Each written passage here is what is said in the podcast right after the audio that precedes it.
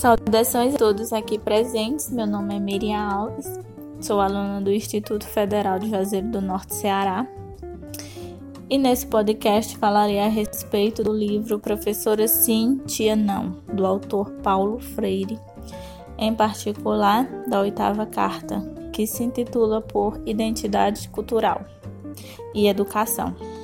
Identidade Tomando o homem como objeto de explicação para esse termo, identidade é tudo aquilo que lhe é privado. São as características desse sujeito que o distingue das demais pessoas.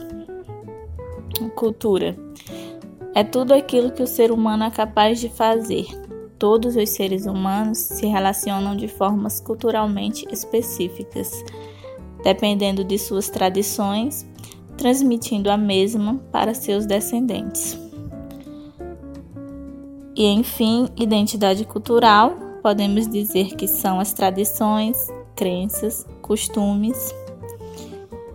Mas, no entanto, cada homem e mulher é singular, independente da identidade cultural na qual está inserido. Eu, você, todas as pessoas são especiais, únicas. Então, podemos dizer que identidade cultural é um processo contínuo que leva consigo aquilo que herdamos e aquilo que adquirimos, levando em conta também a realidade social a qual estamos inseridos. Somos seres livres, apesar dos pesares, livres para buscarmos a nossa realidade. Nos tornamos animais permanentemente inscritos no processo de aprender e buscar. E isso só se é possível à medida que o ser humano busca evoluir.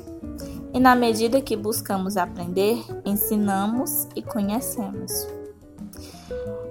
Então, de acordo com Freire, nós somos programados, mas não determinados.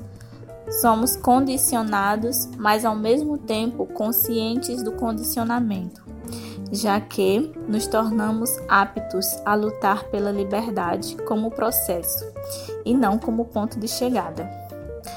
Freire salienta que a nossa identidade cultural nos é um diferencial, é algo enriquecedor para a prática educativa e que devemos nos impor à intolerância a respeito daquilo do que nos é estranho e não usar isso como forma de inferiorização ao desconhecido.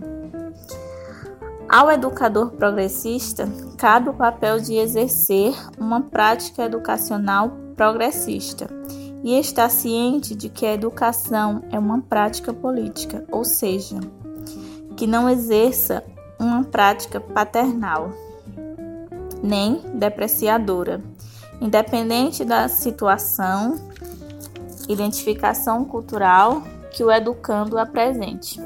Ou seja, que o educador seja cada vez mais competente cientificamente, fazendo com que saiba o quanto é importante conhecer e levar em conta o mundo concreto em que seus alunos vivem. E por fim, eu vou fazer uma citação do texto da oitava carta, nas palavras dele. Em conclusão, a escola democrática não apenas deve estar permanentemente aberta à realidade contextual de seus alunos para melhor compreendê-los, para melhor exercer sua atividade docente, mas também disposta a aprender de suas relações com o contexto concreto. Daí a necessidade de professando-se democrática. Ser realmente humilde para poder reconhecer-se, aprendendo muitas vezes com quem sequer se escolarizou. A escola democrática de que precisamos não é aquela em que só o professor ensina, em que só o aluno aprende e o, de, o diretor é um mandante todo-poderoso.